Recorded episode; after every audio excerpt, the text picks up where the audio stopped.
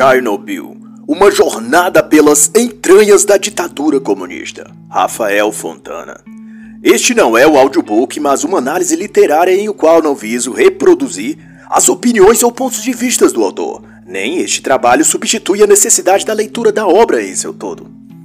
O autor é brasileiro jornalista e atuou como professor executivo de relações públicas, assessor de imprensa e em grandes mídias como a OL, Folha de São Paulo e outros.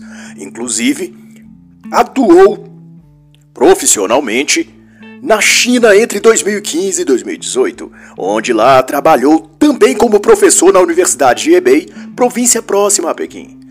O foco desta obra é descortinar a China como ela é realmente, desvelar seus tentáculos, esquemas e formas de poder político e ideológico pelo qual manipula o tabuleiro do jogo global e domina socialmente a sua própria população.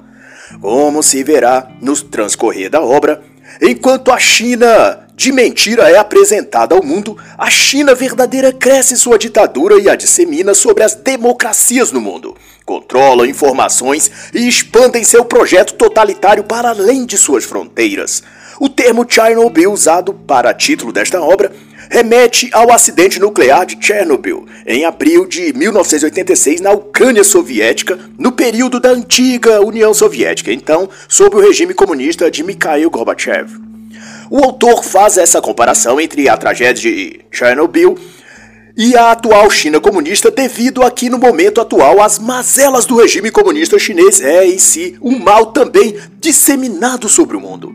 E para onde sua contaminação é espalhada, nada mais fica como antes. E a primeira elaboração que o autor faz é que companhias e empresas da China que passam por empresas privadas são, na verdade, células do Partido Comunista Chinês, o PCCH de modo que a espionagem, o roubo de tecnologia e a cópia de projetos são armas e métodos vitais para a sobrevivência do próprio partido. E essas empresas são, acima de tudo, instrumentos que o governo chinês usa para expandir seu controle político e ideológico sobre nações estrangeiras. Todas estas estão sob as diretrizes do regime comunista de Xi Jinping.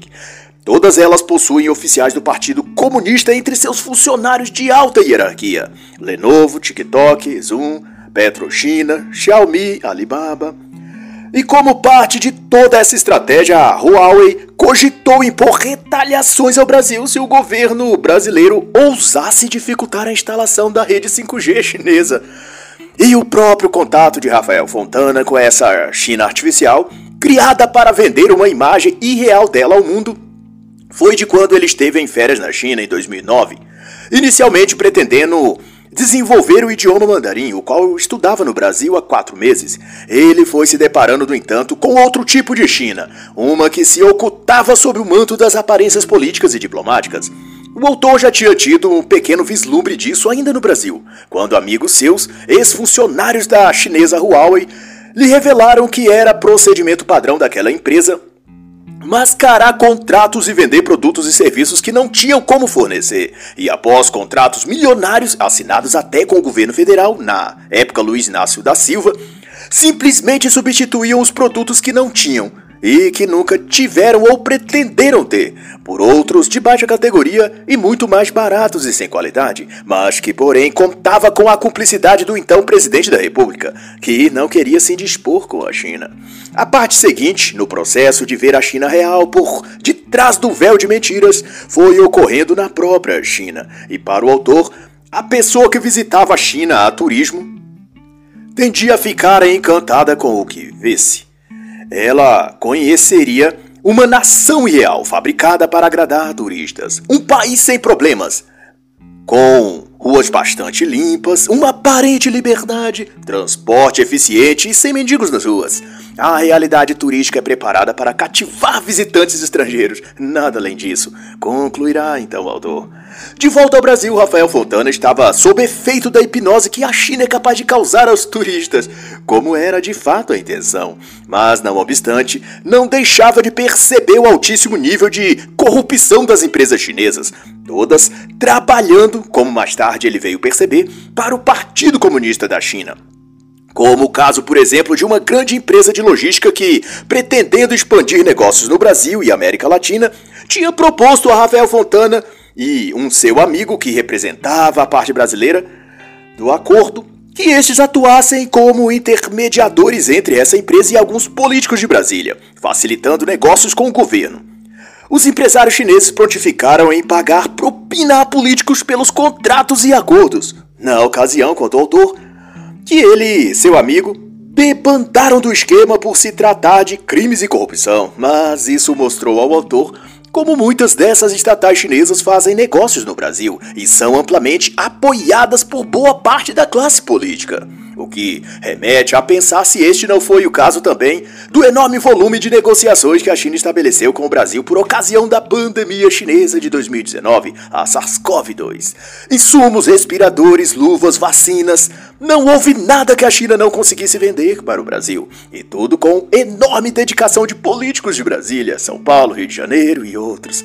Além de, no estado de São Paulo, a penetração chinesa em vários setores da política e economia é bastante expressiva e só cresce. Nas escolas de São Paulo, por exemplo, o governador no ano de 2021 empenha-se fervorosamente para que São Paulo seja uma colônia chinesa e até nas escolas públicas ele deseja fazer que haja o ensino do mandarim. Mas é claro que essa é uma concatenação minha e não do.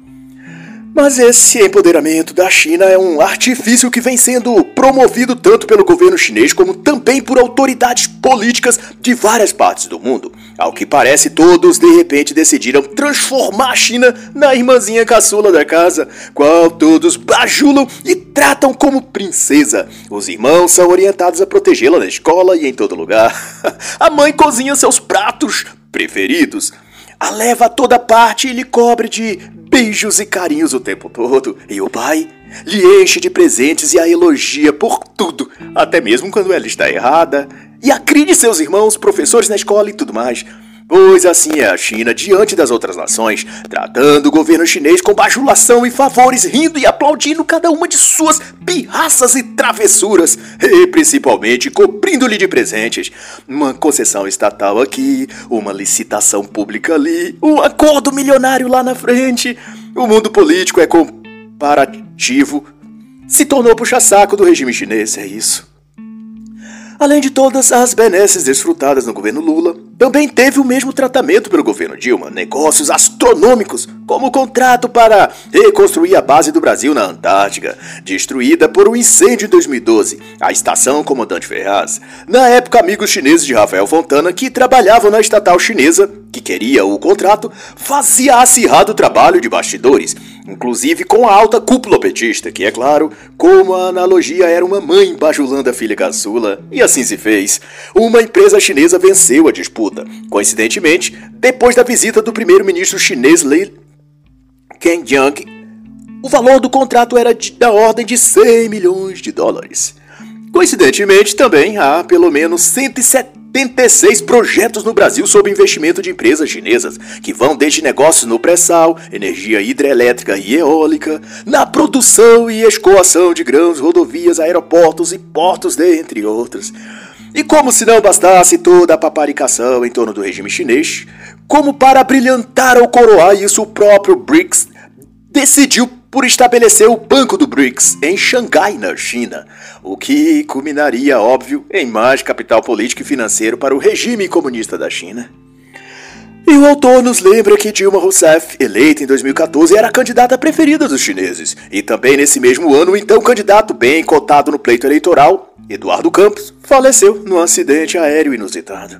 E como coroamento nisso tudo, Houve sérias suspeitas de manipulação de votos pela forma inusitada com a qual o TSE divulgou os números. Tudo foi conturbado no ano de 2014, em parte no que diz respeito às eleições presidenciais, devido às suspeitíssimas urnas da Smartmatic.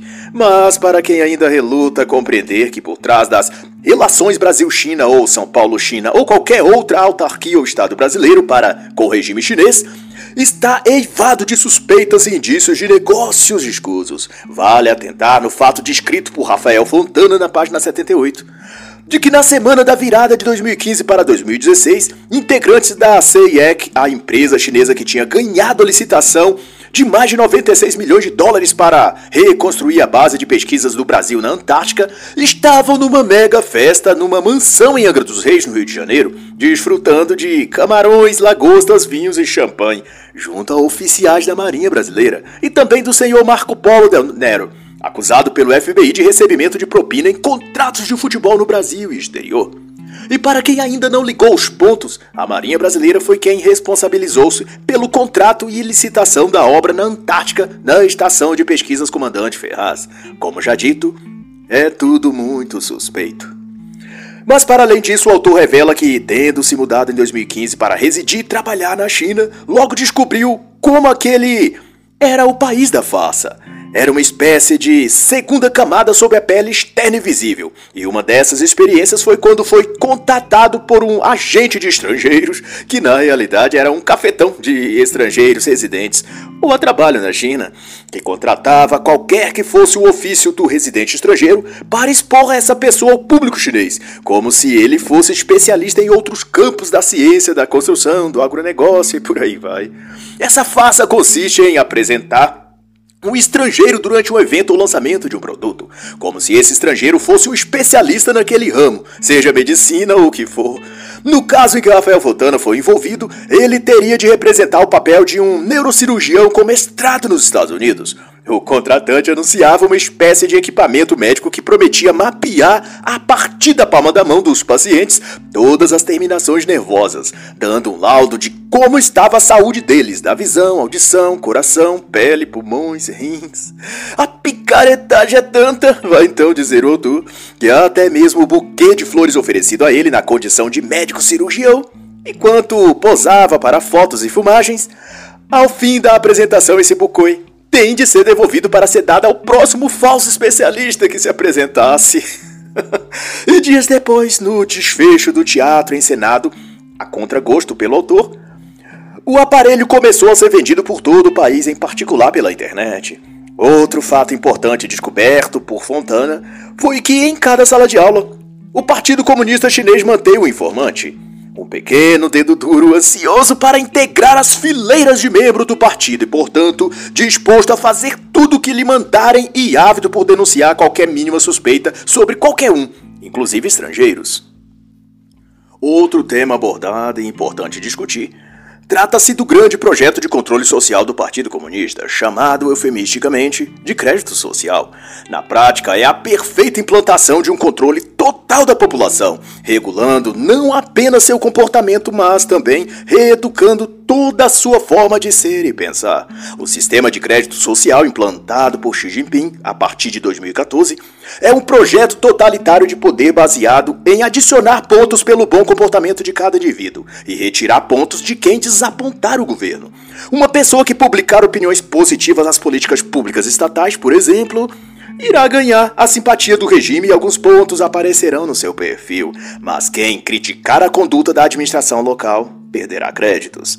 O aumento de crédito, por sua vez, dá acesso ao indivíduo a crédito bancário, abertura de negócios, permissões para viajar e emprego. Ao passo que os mal vistos pelo sistema entram numa lista negra e sofrem restrições de viagens para abrir ou manter comércios, impossibilidade de embarcar em trens e nunca, por óbvio, conseguem ascender a padrões superiores de vida.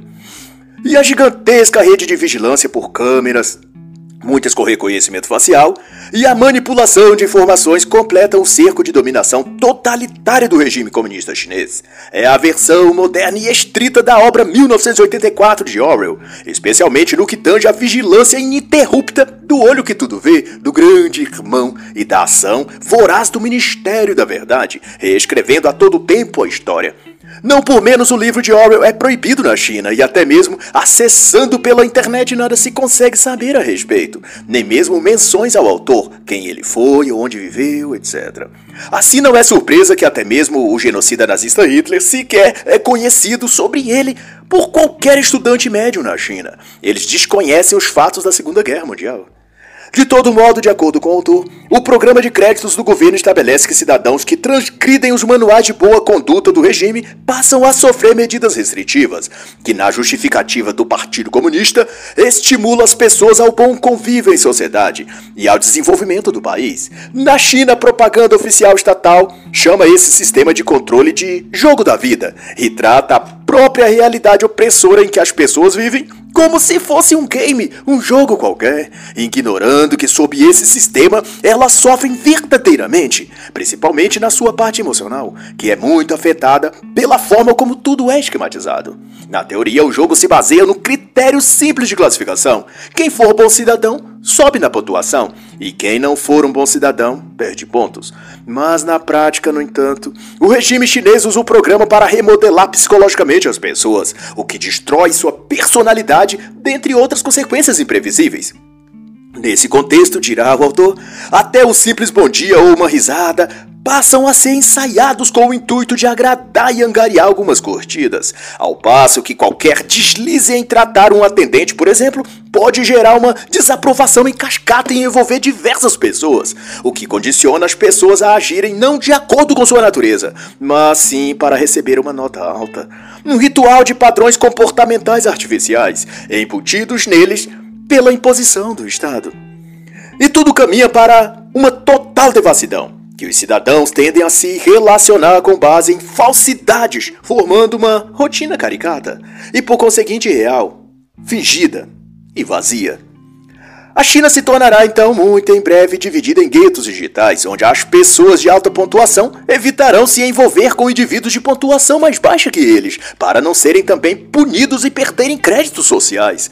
Isso força os de baixa pontuação a se isolarem, relacionando-se apenas com seus iguais, e assim a sociedade toda é seccionada em novas espécies de tribos ou grupos ou classes, divididos de acordo com o índice de pontuação, baixo, médio, alto, super alto e daí em diante. Isso poderá dividir até mesmo família, amigos etc. O laço entre as pessoas torna-se frio e impessoal, pautado em critérios de notas e posição no ranking de pontuação social. Mas a crueldade desse sistema não para nisso. Há também o fato de que os membros do Partido Comunista Chinês não estão submetidos a esse sistema.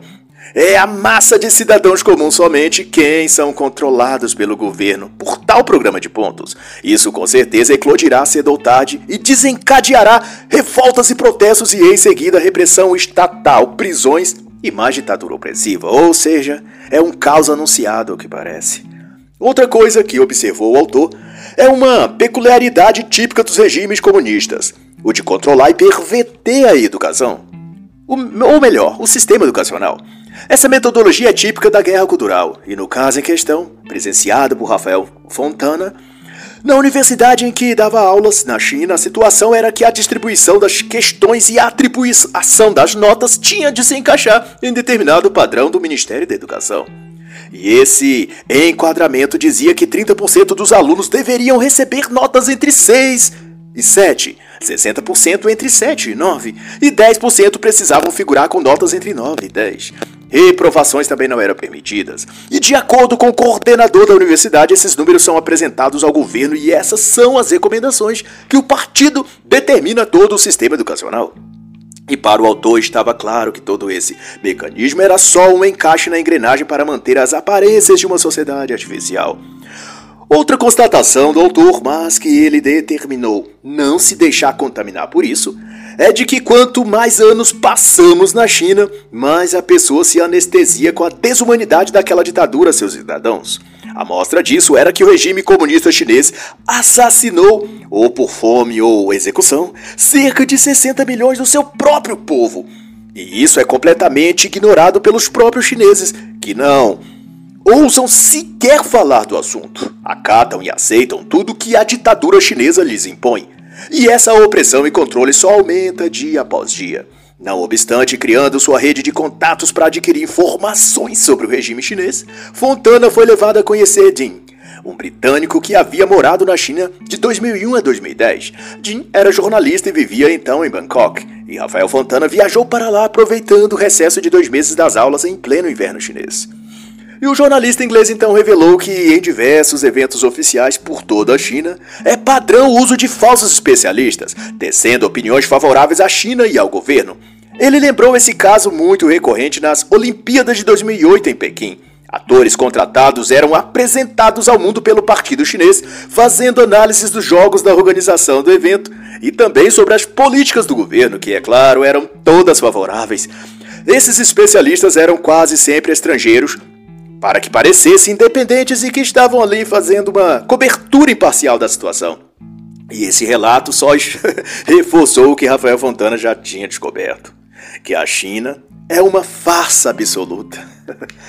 Por outro lado, o autor também foi informado sobre algo que à época não conhecia ainda: o conceito de guerra irrestrita, ou guerra irregular, guerra psicológica, assimétrica.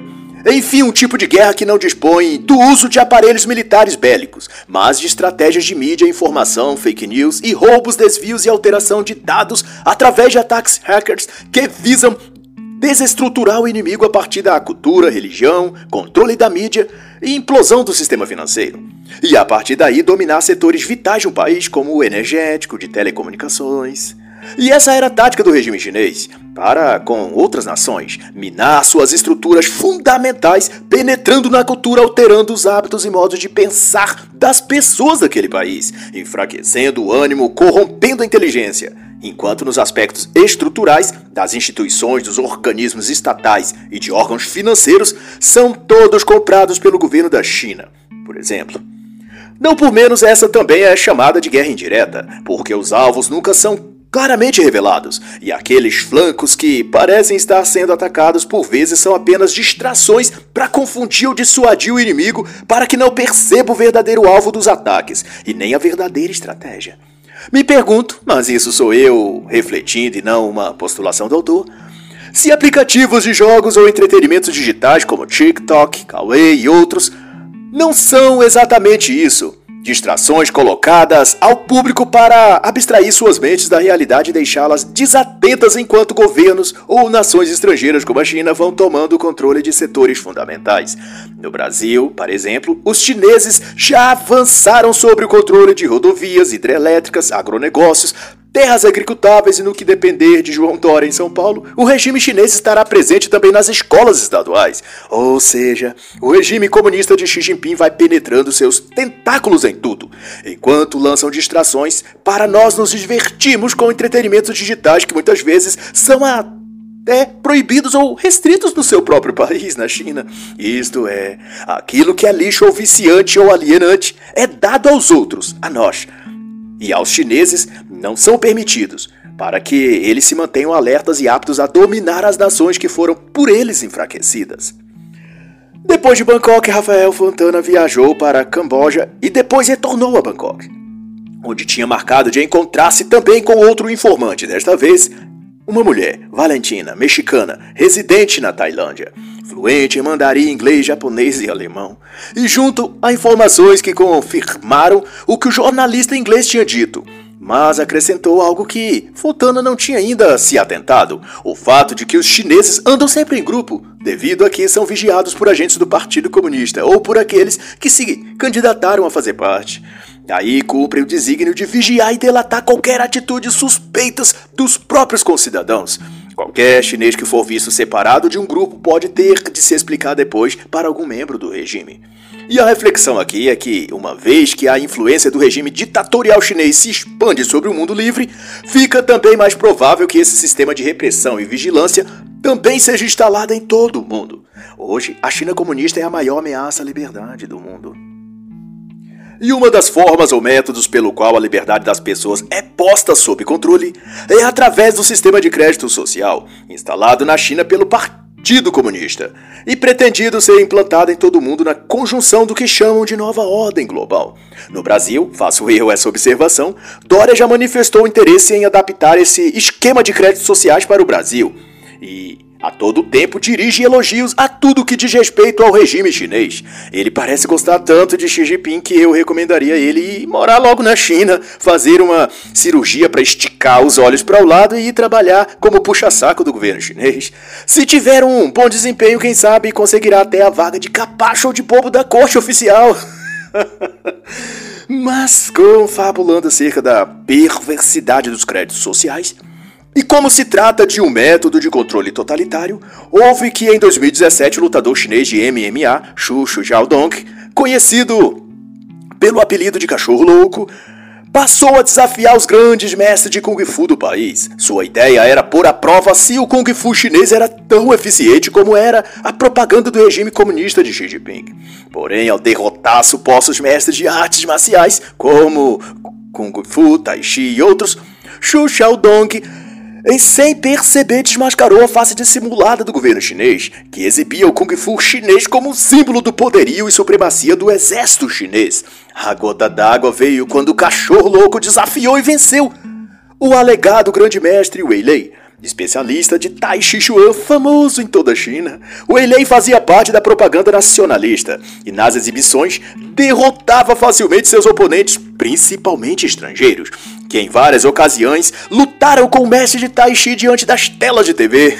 Mas a verdade veio à tona quando o lutador real, que sequer está na categoria profissional de MMA, um lutador mediano, na verdade, em cerca de 20 segundos de socos, levou a nocaute o mestre de Kung Fu chinês.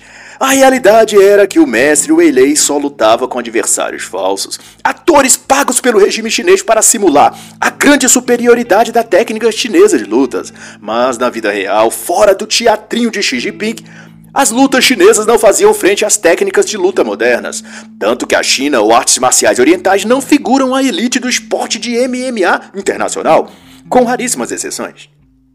Por obstante, o governo chinês tinha uma arma contra o agora seu inimigo Xu Xiaodong, que envergonhou o regime fingido de Xi Jinping no tocante ao poder da arte marcial chinesa. O governo tinha um sistema de créditos sociais. E de então o governo removeu o vídeo da derrota humilhante de Weilei das redes sociais chinesas. Nas ruas, no dia a dia, quem ousasse comentar a derrota do mestre de Kung Fu corria o risco de ser denunciado ao partido e Xu Xiaodong começou a ser perseguido por agentes do Partido Comunista. O lutador de MMA foi então punido com a perda de créditos sociais, limitando seu deslocamento dentro e fora do país. Ele também foi impedido de comprar bilhetes para alguns tipos de transporte, como trem-bala, por exemplo. E sua pontuação social no programa de créditos continuou a cair, ao ponto de suas movimentações financeiras no equivalente chinês ao Pix foi bloqueada e também suas contas nas redes sociais, por onde recebia doações de seus fãs e apoiadores. Todas foram canceladas. Em 2020, o cachorro louco já havia criado 14 contas nas redes sociais e todas haviam sido removidas. E você, cidadão brasileiro, fique atento com esses políticos que querem trazer esse modelo chinês de controle social para o Brasil. O programa de créditos sociais ou outras invenções do regime comunista chinês. Eles são feitos para dominar, controlar e submeter as pessoas à tirania de uma ditadura. Em suma, o programa de créditos sociais é uma ferramenta tecnológica feita para censurar o cidadão, limitar seu acesso às redes sociais e secar sua fonte de renda por meios digitais. Um ensaio disso, embora utilizando outros meios, foi operado pelo ministro do STF Alexandre de Moraes e outros, em sua campanha de perseguição a apoiadores de Jair Bolsonaro no Brasil, como o canal Terça Livre, Brasil Paralelo, Ricardo Felício, Momento Conservador, Lava de Carvalho, etc., em que as fontes de arrecadação voluntária, a área de membros, a oferta de cursos por assinatura e até plataformas de pagamentos como de cartões de crédito foram coagidas a participar da censura e bloquear clientes e usuários usuários que algum Supremo Ministro determinou que faziam parte de uma suposta milícia digital bolsonarista, mas cujo único crime foi o de falar publicamente nas redes sociais que o ministro Cabeça de Ovo estava a agir fora da Constituição ou penetrando alçadas do Poder Executivo. Para esses ministros, o maior dos pecados que alguém pode cometer é se recusar a puxar o saco deles. e de volta a Xu Xiaodong, há de se refletir qual foi o crime que ele cometeu? Nenhum. Ele foi apenas culpado de fazer o governo chinês passar vergonha com suas próprias mentiras. e na comparação que faz Rafael Fontana, o regime ditatorial chinês se comporta no cenário internacional como mestre de Kung Fu falastrão, até que apareça um lutador de MMA decidido a desafiar toda essa fanfarronice. E para quem pensa que acabou, que é só isso que o regime chinês faz, o autor conta em tom de revelação ou denúncia que cada fábrica ou montadora estrangeira na China possui um escritório do Partido Comunista dentro de suas instalações. Isso é algo peremptório, exigência do regime chinês. Ocorre que, com isso, a espionagem industrial é inevitável e tratado pelo governo como regra e padrão. A fábrica de aviões brasileira Embraer teve seu modelo, o ERJ-145, copiado e depois reproduzido via esse método, e em 2016 foi levado a fechar, depois de investir muito dinheiro para se instalar em território chinês. A China passaria então a fabricar um modelo nacional similar ao brasileiro, depois de ter tido pleno acesso às informações estratégicas do modelo e fabricação do avião. Mas esse tipo de conduta é algo corriqueiro do governo da China. Outra tática comum do partido era convidar, via governos locais, jornalistas estrangeiros para visitarem sua província, e enquanto confraternizavam algo assim, a mídia local publicava sua propaganda dizendo: jornalistas estrangeiros descobrem o potencial econômico da localidade tal, da província tal, e fotos eram expostas fazendo a rotineira lavagem cerebral em todo o público que consumia as notícias, vendendo a todos a imagem de que a China, o governo, o regime era o supra-sumo da eficiência e execuibilidade. Esse é o modus operandi mais eficaz do governo chinês, e seus resultados diante da empresa mundial é de fato muito positivo. Todos os estrangeiros que visitam lugares estratégicos e fábricas na China e são bombardeados pela imprensa local sobre as grandes maravilhas do regime chinês, eles saem de lá deslumbrados e dispostos a cooperar com o Partido Comunista, para que as bênçãos chinesas sejam também compartidas com seus países de origem. Em setembro de 2019, por exemplo, uma comitiva brasileira formada por quatro senadores e uma deputada tiveram sua viagem e hospedagem pagas pelo governo chinês para visitarem as instalações da Huawei, além de visitarem Pequim, Xangai e Hangzhou e reuniões com altos dirigentes do Partido Comunista. Em janeiro de 2020, outra delegação de congressistas visitou também a China.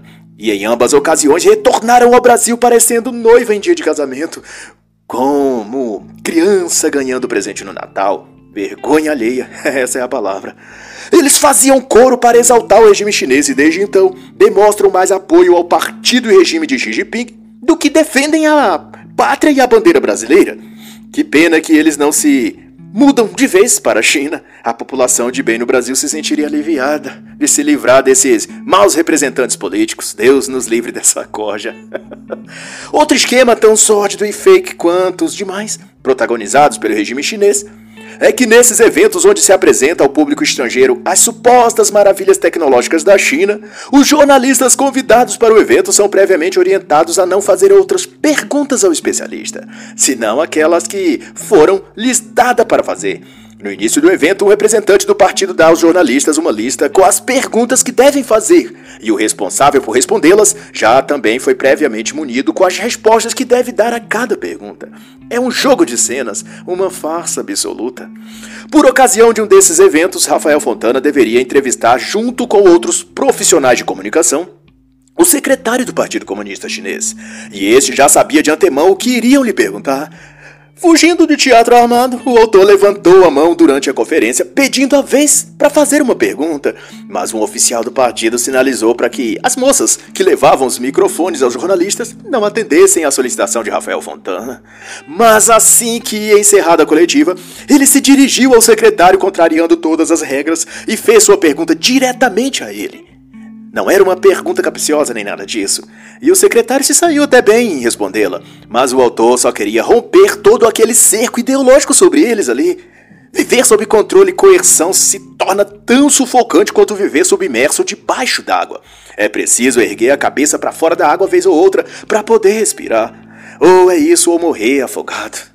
Mas todo esse teatro, como já dito, tem a finalidade de seduzir a opinião pública internacional e tornar a imprensa mundial favorável ao regime chinês. E essa tática de fingimento tem dado resultados.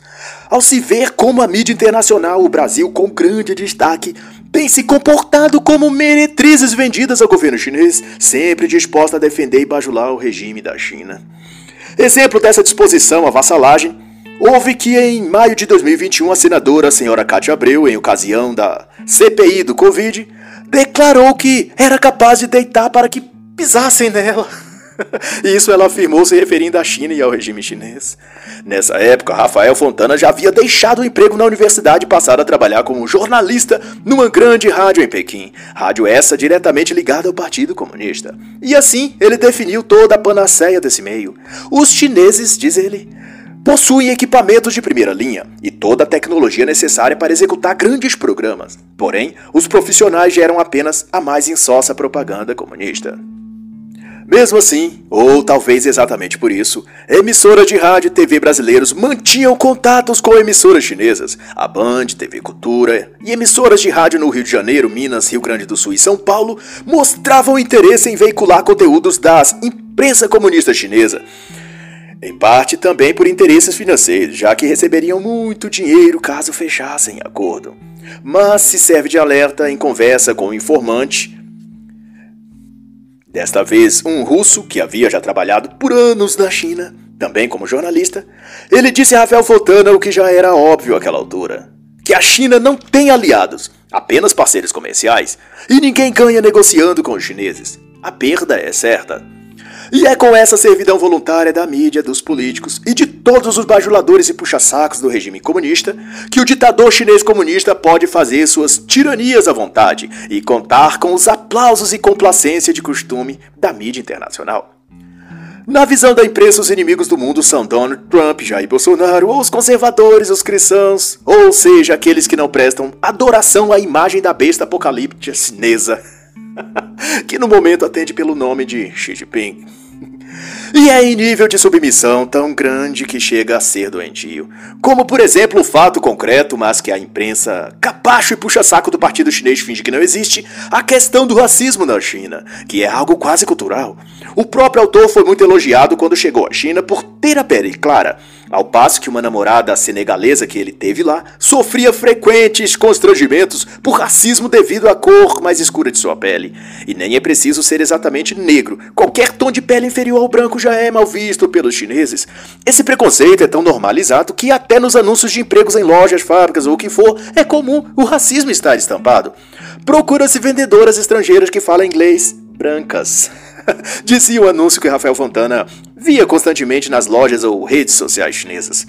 Vagas para professores de inglês em escola no centro, não para negros, dizia outro anúncio.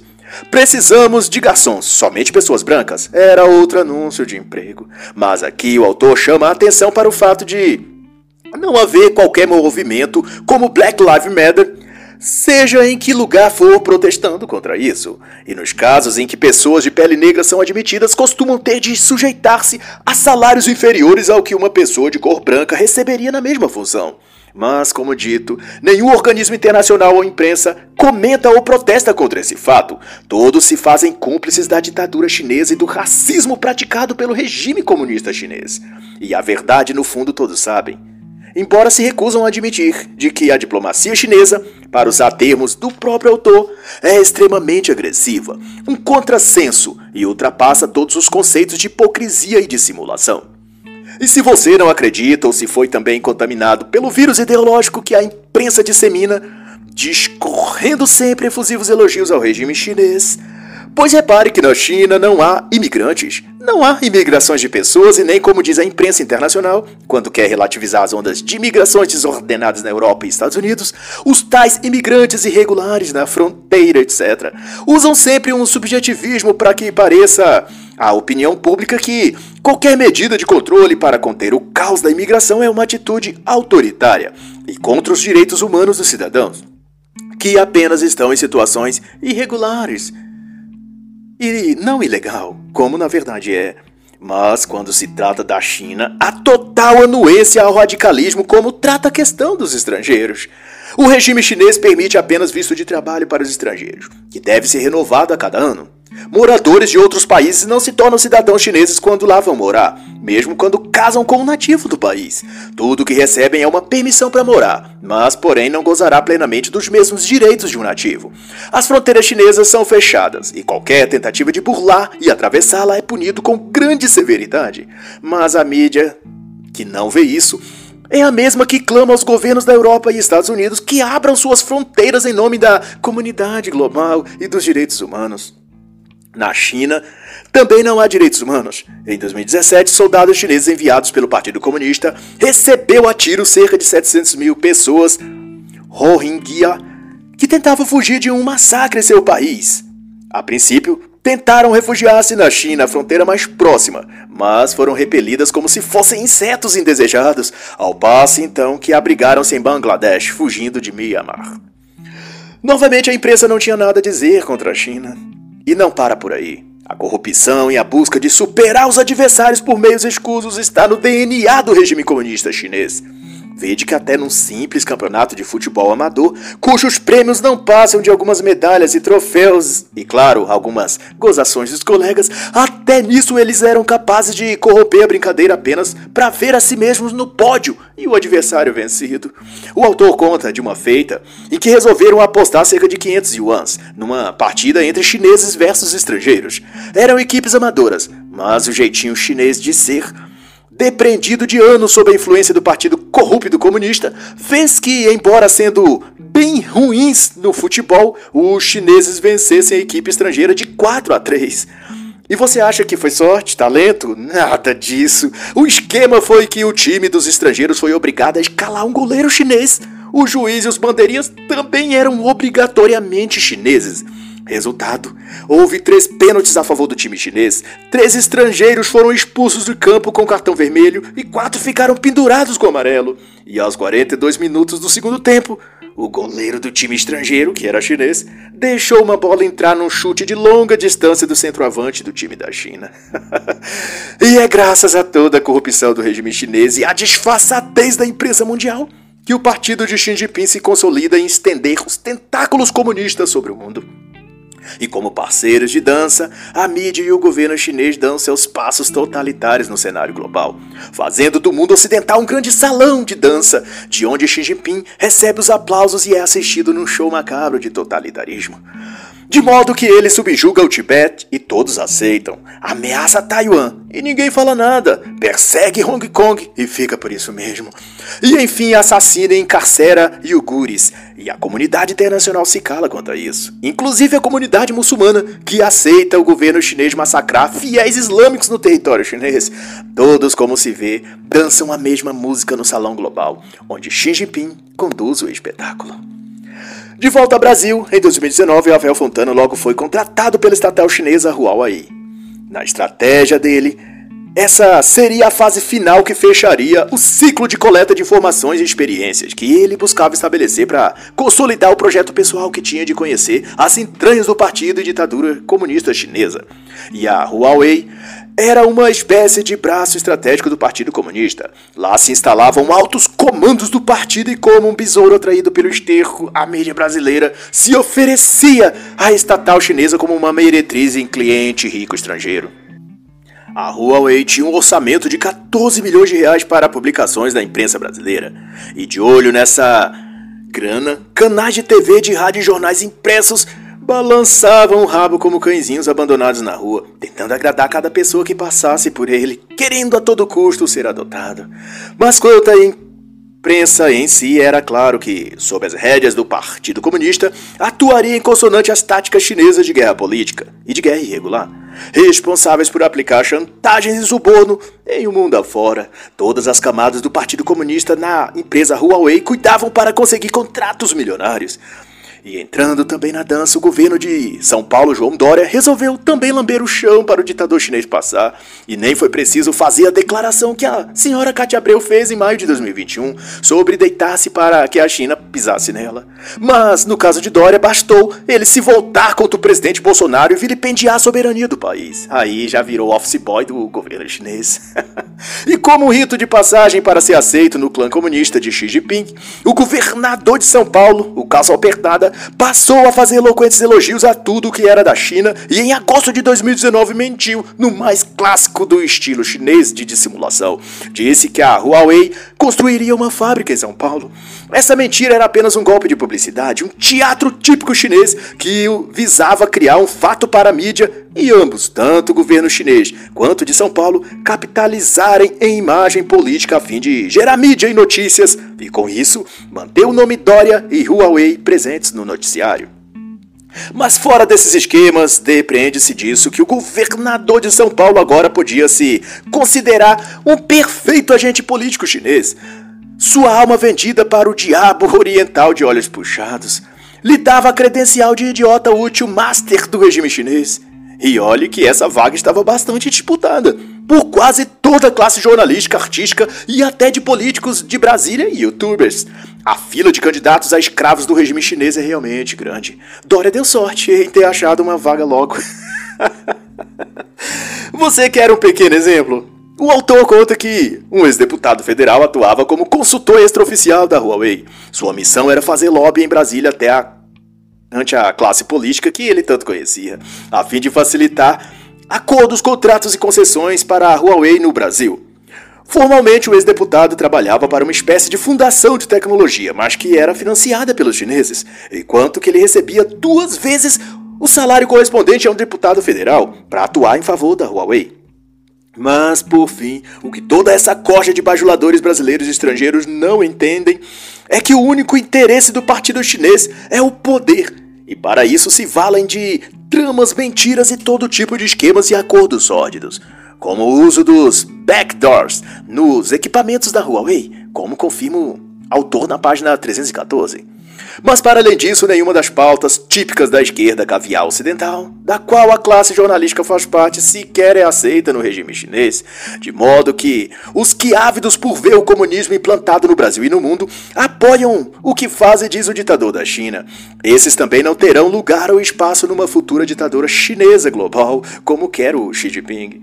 No reino de Xi Jinping, tal como na China, é artistas binários e não binários, adeptos da linguagem neutra, viciados em drogas ONGs ambientalistas, sindicalistas, feministas e toda essa gente estariam ou na prisão executados. Servem aqui no Ocidente como idiotas úteis para solapar o país que estão, mas na China eles seriam eliminados sumariamente. No regime comunista chinês, uma marcha da maconha seria punido com prisão ou morte.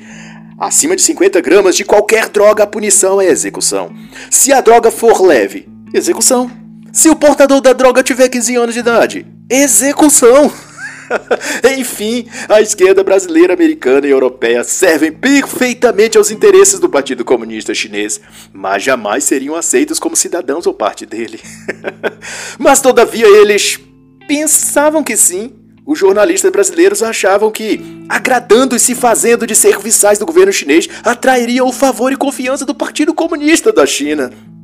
E enquanto esteve atuando em importante função na Huawei, Rafael Fontana revela que a mídia não parava de pedir dinheiro à estatal chinesa, ansiosas em lucrar derrubando o governo brasileiro e prestigiando o regime da China. Queriam seu lugar no admirável mundo novo de Xi Jinping, de tal que CNN, Band, Folha de São Paulo, Estadão, Correio Brasiliense, enfim, eram os primeiros da fila no ritual de bajulação do regime chinês e de querer dinheiro da China para cumprir a missão satânica de afundar o Brasil e o governo Bolsonaro. E sentindo que tinha cumprido seu propósito, Rafael Fontana providenciou que fosse demitido da empresa Huawei. Em resumo de tudo, põe então que o regime de Xi Jinping representa um governo totalitário e tudo que empreende se resume a um programa de condicionamento mental para uma ditadura global. E assim, encerra a análise da obra Chernobyl, uma jornada pelas entranhas da ditadura comunista, de Rafael Fontana.